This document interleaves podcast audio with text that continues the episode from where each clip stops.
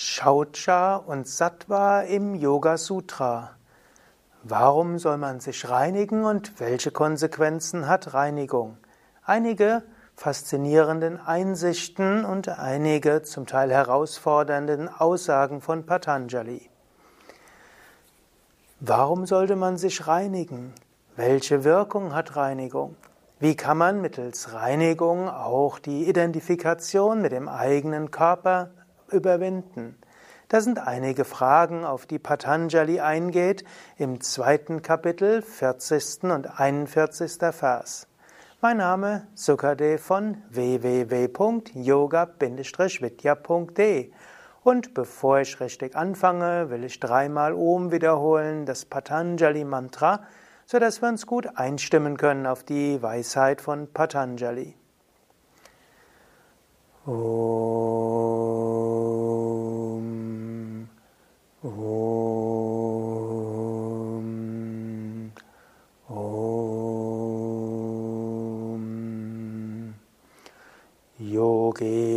Chittasya padena vacha malam sharirasya cha vaidyakena yopakarotam bravaram muninam Patanjalim Pranjaliranatosmi. Om Bolo Satguru Shivananda Maharaj Ki Jai.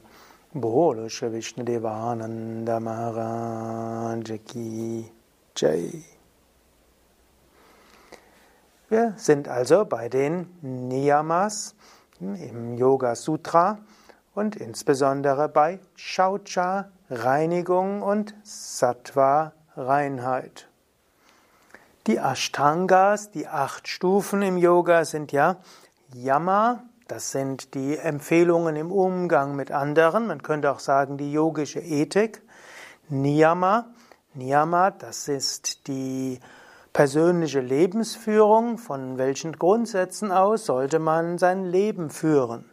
Dann folgt Asana, Asana ist sowohl die Sitzhaltung wie auch die Haltung im Alltag, wie auch die Yoga-Asanas, Pranayama, die Herrschaft über das Prana mittels Atemübungen, Pratyahara, zurückziehen, dann Dharana, das ist die Konzentration, Dhyana, die Meditation und Samadhi, das Überbewusstsein. Ich nehme an, diese Ashtangas kennst du inzwischen. Ich habe ja schon oft genug darüber gesprochen, auch im Rahmen dieser Yoga Sutra Vortragsreihe und auch schon im Rahmen der Raja Yoga Vorträge. Und die Niyamas sind also fünf. Da gibt es Shaucha. Shaucha heißt Reinheit, was dann auch Sattva mit beinhaltet. Und Patanjali nennt auch ausdrücklich Sattva, die reine Lebensführung. Dann gibt es Santosha. Santosha heißt Zufriedenheit. Tapas heißt äh, Askese und spirituelle Praxis. Svadhyaya heißt Selbststudium. Und Ishvara Pranidhana, das ist die Hingabe an Gott. Und wenn du jetzt diese ganzen Vorträge mitverfolgt hast, fällt dir vielleicht auf, dass im, am Anfang des zweiten Kapitels Patanjali schon mal Tapas, Svadhyaya und Ishvara Pranidhana verwendet hat im Kontext zum Kriya Yoga. Also Tapas, Svadhyaya und Ishvara Pranidhana. Zusammen sind der Kriya Yoga und das ist der Yoga der Tat. Und das ist das, was die Kleshas vermindert, das heißt, was hilft, weniger Leiden zu haben, hat Patanjali gesagt, hat auch gesagt, und es führt zur Fähigkeit, zu Samadhi zu kommen.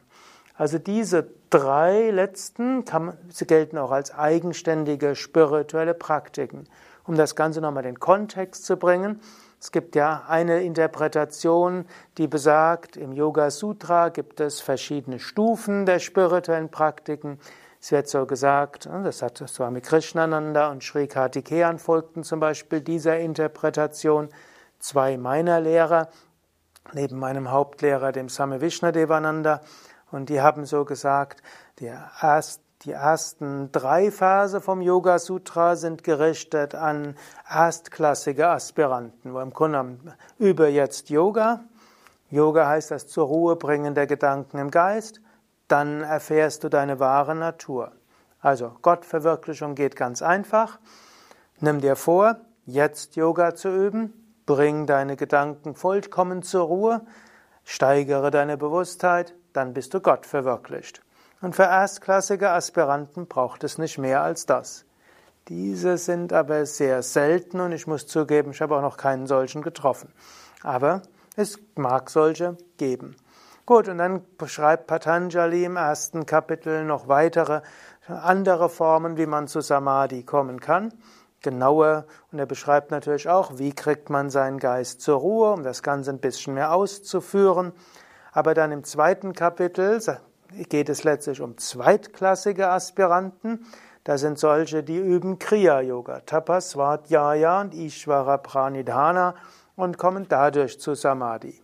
Sie erkennen erstmal die Kleshas im Sinne von Leiden kommt durch Nichtwissen, Identifikation, Wünsche und Abneigungen und letztlich Angst vor dem Vergehen.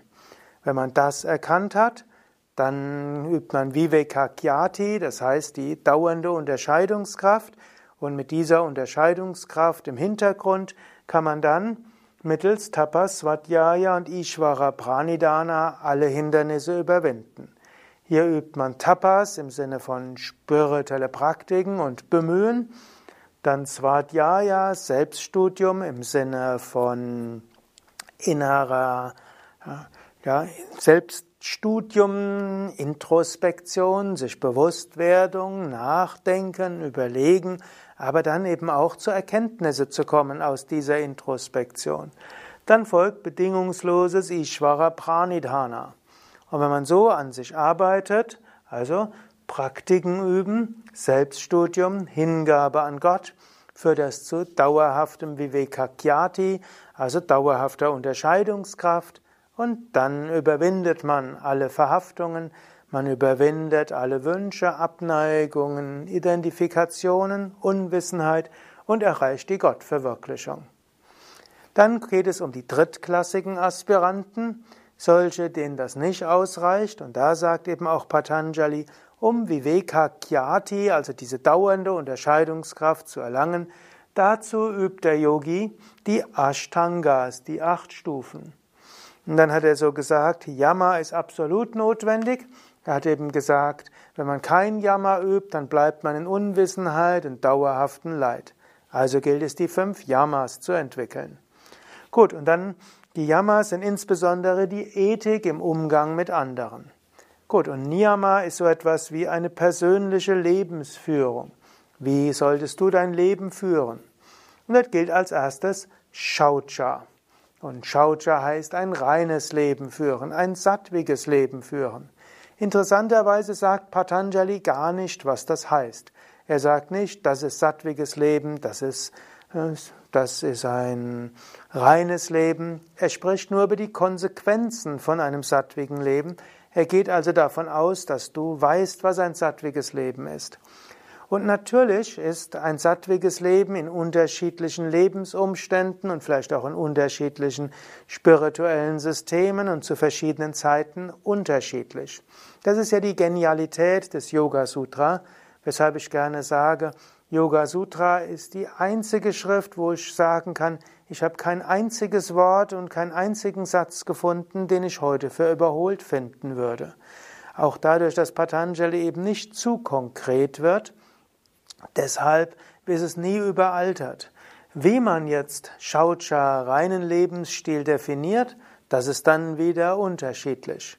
Gut, und wie wir bei Yoga Vidya in der Tradition von Swami Vishnudevananda, Swami Shivananda und damit der Yoga Vedanta Tradition definieren, dazu habe ich eine ganze Vortragsreihe gemacht und gerade im Kontext der spirituelle Weg bin ich dort recht ausführlich eingegangen auf Sattva und im Rahmen der Bhagavad Gita Vorträge sind es ja auch vermutlich ein Dutzend Vorträge, wenn nicht mehr, wo ich das mit Sattva Reinheit genauer beschrieben habe. Gut, also ich werde gleich noch darauf eingehen, was heißt Shaucha. Patanjali geht aber als nächstes auf Santosha ein, letztlich kultiviere Zufriedenheit in deinem Alltag.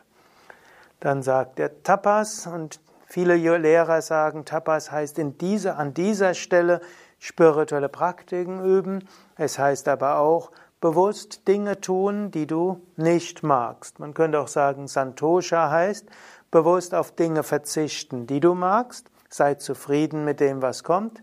Und Tapas würde heißen, auch bewusst Dinge tun, die du nicht magst. Natürlich alles unter dem Oberbegriff Shaucha, Reinheit.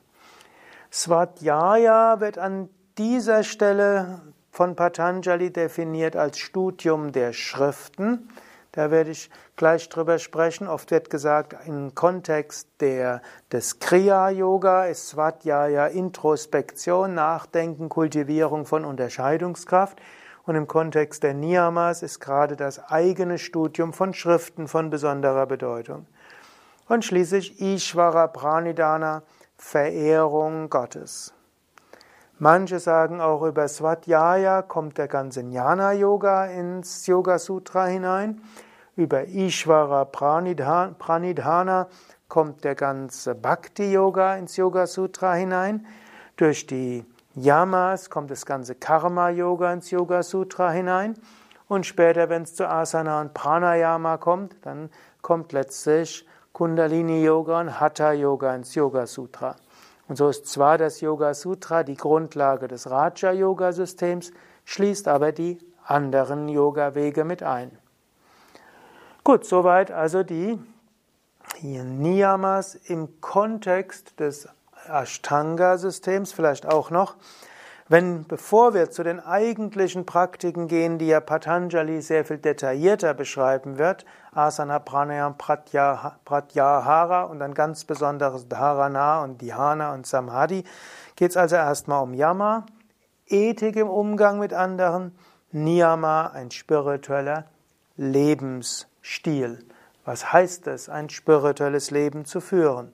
Es heißt, ein reines Leben zu führen, es heißt lernen, Zufriedenheit zu üben. Es heißt bereit zu sein, Dinge zu tun, die du nicht magst und regelmäßige spirituelle Praktiken zu üben. Also das war Shaucha, Santosha, Tapas. Es heißt spirituelle Schriften zu lesen und es heißt Hingabe an Gott zu üben. Das ist die Grundlage eines spirituellen Lebensstils, auf dessen Grundlage überhaupt die nächsten Schritte bis zur Verwirklichung möglich sind. Und was sagt jetzt Patanjali konkret über Shaucha und Sattva? 40. Vers, zweites Kapitel. Durch die Reinigung entsteht Ekel gegenüber dem eigenen Körper und eine Abneigung gegenüber physischem Kontakt mit anderen. Das ist vielleicht der kontroverseste Vers des gesamten Yoga Sutra. Gehen wir aber zum 41. Vers, der klingt etwas positiver. Durch die Reinigung entstehen geistige Klarheit, heiteres Gemüt, Konzentrationsfähigkeit, Kontrolle der Sinne und Eignung für die Verwirklichung des Selbst. Also hier sagt er eine ganze Menge und hier lobt er praktisch Sattva und Shuddhi über alle Maßen. Ja, gehe ich erst nochmal auf den 40. Vers ein. Hier steht Jugupsa, was man identifizieren kann als Abscheu. Aber man könnte auch sagen, die Fähigkeit der Loslösung. Die meisten Menschen identifizieren sich ja mit ihrem Körper und identifizieren sich auch mit den körperlichen Bedürfnissen und viele Menschen haben eine große ja, Besessenheit, dass sie unbedingt ja, sich um ihren Körper kümmern müssen und sie haben auch die Besessenheit, mit anderen im physischen Kontakt zu sein. Patanjali sagt, wenn man sich reinigt, dann kann man sich lösen vom Körper. Es gibt ja manchmal die umgekehrte Aussage, wo man sagt, ich identifiziere mich nicht mehr mit meinem Körper und das heißt dann, dass ich ihn vernachlässige. Man findet das zum Beispiel auch in manchen religiösen und spirituellen Traditionen. Menschen sagen, ich identifiziere mich nicht mehr mit dem Körper. Und dann lassen sie die Haare einfach wachsen, sie waschen sich nicht mehr, sie kümmern sich nicht um ihre Kleidung, sie verdrecken irgendwo. Die Tradition gibt es auch in Indien, die Tradition gibt es auch in den Klöstern oder auch außerhalb in den Wanderasketen, in den verschiedenen Religionen. Aber Patanjali würde sagen, wenn man das macht, dann ist man letztlich doch stärker identifiziert mit dem Körper. Wenn du deinen Körper reinigst, und Reinigung kann ja sehr viel heißen, es heißt äh, physische Reinigung und es heißt reine Nahrung, es heißt Kriyas, also Yoga, Reinigungsübungen zu üben, dann wird der Körper durchlässiger. Und so könnte man sagen, Transzendierung des Körperbewusstseins kann leichter geschehen, wenn du deinen Körper reinigst. Wenn du eine sattwige Ernährung hast und eben verzichtest auf Fleisch, Fisch, Alkohol und so weiter und außerdem verzichtest auf zu viele Fertigprodukte, wenn du einen hohen Rohkostanteil hast, wenn du nicht zu häufig isst, wenn du also auf deine Nahrung achtest, dann fühlt sich dein Körper leicht an und dann fällt es leichter, den Körper zum Beispiel in der Meditation zu transzendieren. Dann fällt es auch leichter, dein Bewusstsein zu erheben. Und genauso auch, wenn du so deinen Körper transzendiert hast, dann fällt es dir auch leichter, mit einem anderen in die Tiefe seines Wesens zu gehen. Wenn du also mit anderen Menschen zusammen bist, dann interessiert dich weniger sein Körper, du wirst weniger von äußerer Schönheit oder äußerem hm, Erscheinungsbild geprägt und auch nicht so sehr, welche Kleidung der Mensch gerade anhat. Das heißt ja oft, Kleidung machen Leute und viele Menschen lassen sich sehr stark beeinflussen, was ein anderer Mensch trägt. Wenn du dich innerlich gereinigt hast, dann gelingt es dir, dich zu lösen von Äußerlichkeiten und Kleidung und Haarstil und äh, Brille oder Nichtbrille und vielem anderen. Und die innere Reinigung führt dazu, dass du dich öffnen kannst für die Tiefe eines anderen und letztlich auch, dass du deinen eigenen Körper transzendieren kannst. Ich muss da jetzt gerade so dran denken, Swami Shivananda und Swami Vishnadevananda waren ja in ihren späteren Jahren etwas übergewichtig. Und dann gibt es manche Aspiranten, die relativ neu sind, die fragen dann, warum waren die übergewichtig? Und bezweifeln, dass man überhaupt ein Meister, eine Meisterin sein kann, wenn man übergewichtig war. Man sieht einfach nur aufs Äußere. Das ist ein sicheres Zeichen, man hat sich nicht ausreichend gereinigt. Meister können untergewichtig sein, sie können übergewichtig sein. Sie können eine bürgerliche Kleidung anhaben oder sie können eine asketische Kleidung anhaben. Sie können indisch oder europäisch gekleidet sein. Es spielt keine allzu große Rolle. Menschen, die nicht selbst gereinigt sind, legen Wert auf Äußerlichkeiten. So könnte man dieses Jugupsa auch interpretieren und das ist eine legitime Interpretation vom Standpunkt des Yoga Sutra, dass man, dass Reinheit führt dazu, dass man auf Äußerlichkeiten wie Körper und ja, Kleidung nicht mehr so viel Wert legt. Aber die ursprüngliche Bedeutung Jogupsa als Ekel gegenüber dem Körper kann auch heißen, dass man eben nicht mehr so sehr sich um den Körper kümmert.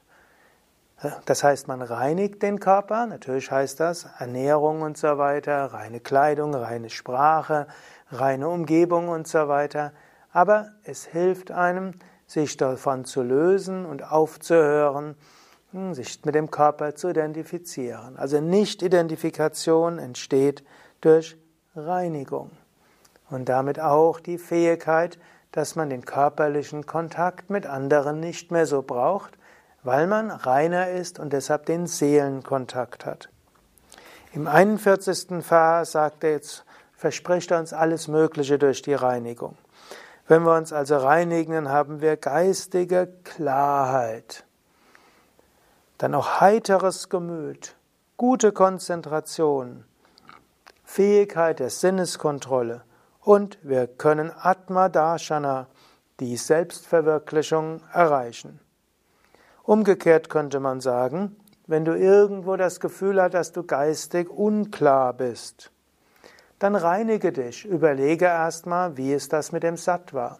Man könnte auch sagen, bevor du zu einer wichtigen Entscheidung kommst, mach dein Leben sattwig.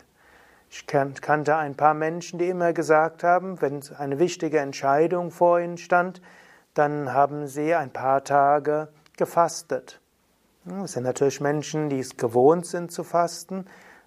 Das erstmalige Fasten wird vielleicht nicht unbedingt zu geistiger Klarheit führen, es wird eher zu Reinigungserfahrungen führen. Ich habe ja auch schon eine ganze Vortragsreihe zum Thema Fasten gegeben.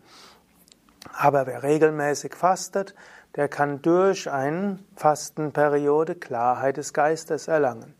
Und du kannst eben auch sagen, vor einer wichtigen Entscheidung alle Ernährungsregeln sehr sattwig halten. Oder wenn du irgendwo insgesamt eine, er sagt doch, heiteres Gemüt wird erreicht. Wenn du so leicht depressiv bist oder Ängstlichkeit, innere Unruhe hast, kannst du auch überlegen, ist mein Leben sattwig? Sollte ich mein Leben sattwiger gestalten? Oder wenn du merkst, du bist unfähig zur Konzentration, du lässt dich leicht ablenken, überlege, wie kann ich meinen Geist sattwiger gestalten? Wenn du irgendwo merkst, dass du hilflos deinen Wünschen und Begierden ausge, ausgesetzt bist, kannst du auch überlegen, wie kann ich mein Leben sattwiger gestalten. Atma Darshana kann man auch interpretieren, natürlich Selbstverwirklichung, damit ist es sehr hoch, aber Atma Darshana kann auch heißen, dass du dich selbst irgendwo nicht mehr wahrnimmst, dass du nicht mehr weißt, was bin ich überhaupt und worum geht es mir wirklich die Intuition ist nicht da, dann gilt es immer, sattwig zu sein. In diesem Sinne, wenn du jemals in dir wahrnimmst, dass dein Gemüt nicht heiter ist, dass deine Konzentrationsfähigkeit nicht gut ist, dass du deine Sinne nicht beherrschen kannst, dass du dich irgendwo selbst verloren hast, dann überlege, wie kann ich mein Leben sattwig gestalten. Und dann schaue nach auf unseren Internetseiten, zum Beispiel wiki.yoga-vidya.de Sattva und dann findest du viele Empfehlungen aus dem Yoga, wie man ein sattwiges Leben führen kann. Oder gehe eben zu einem dieser Vorträge im Rahmen der Yoga Vidya Schulung, wo es darum geht, um sattwiger Lebensstil als Teil des spirituellen Weges. Ja, soweit zu den Versen 40 und 41 im Yoga Sutra. Mein Name Sukadev von www.yoga-vidya.de. Dies ist ein Vortrag im Rahmen der Vortragsreihe zum Yoga Sutra und ich werde bei den nächsten Versen fast jeden einzelnen Vers behandeln, einen einzelnen Vortrag geben. Es ist auch ein Teil der ganzheitlichen Yoga Vidya Schulung. Es ist Begleitmaterial zur zweijährigen Yogalehrerausbildung. Ich könnte auch sagen, das ist ein erheblicher Ausbau von dem, was in den normalen Vorträgen der zweijährigen Ausbildungen gemacht werden kann, sodass du in diesem Sinne mehr lernst über die Bedeutung des Yoga Sutra und damit über die Raja Yoga Spiritualität, Raja Yoga als Yoga-Weg zur Erleuchtung. Ja, nochmals mein Name Sukadev. Kamera und Schnitt Nanda von Yoga Vidya www.yoga-vidya.de. Und vielleicht noch ein kleiner Tipp. Wenn du dein Leben wirklich gründlich sattweg machen willst, die einfachste Möglichkeit wäre, komme ein paar Tage oder Wochen in den Yoga Vidya Ashram, entweder Bad Meinberg, Westerwald, Allgäu oder Nordsee. Da ist alles auf Sattva ausgerichtet. Von dem Essen bis zum Zimmer, bis zu den Worten, die, mit denen man sich unterhält, bis zu der Tagesablaufgestaltung, Reinheit auch im Rahmen durch die ganzen spirituellen Praktiken, Reinheit auch, dass diese Ashrams alle in der Natur sind, eine hohe, reine, sattwige Schwingung da ist. Du kannst also, wann immer du dein Sattva erhöhen willst, einfach ein paar Tage in einen Yoga Vidya Ashram gehen. Und dann wäre auch mein Tipp, und nimm dann die Sattva-Regeln ganz besonders ernst. Manchmal gibt es ja auch Menschen, die kommen in den Ashram und, und sagen dann, ich nehme das alles nicht so ernst, ich lebe so, wie ich es gerne mache. Und bis zu einem gewissen Grad ist das ja auch in einem Ashram möglich. Aber andererseits, wenn du schon zum Ashram gehst, wo du die Möglichkeit hast, dein Leben wirklich fast 100 Prozent sattwig zu gestalten, also nicht 100, 100 Prozent, denn natürlich ist alles ist Sattva, Rajas, Tamas, aber du hast die Möglichkeit, dein Leben so sattwig zu gestalten, wie es überhaupt denkbar und möglich ist, dann nutze die Gelegenheit auch. Einen nicht so sattwigen Lebensstil kannst du in anderen Kontexten ja ganz einfach machen. In diesem Sinne, alles Gute für einen sattwigen Lebensstil und für Shaucha und Reinheit, um dich zu lösen von Körperidentifikation, zu lösen von Beurteilung anderer durch ihren Körper und für geistige Klarheit, heiteres Gemüt, bessere Konzentration, Kontrolle der Sinne und Erfahrung des Selbst.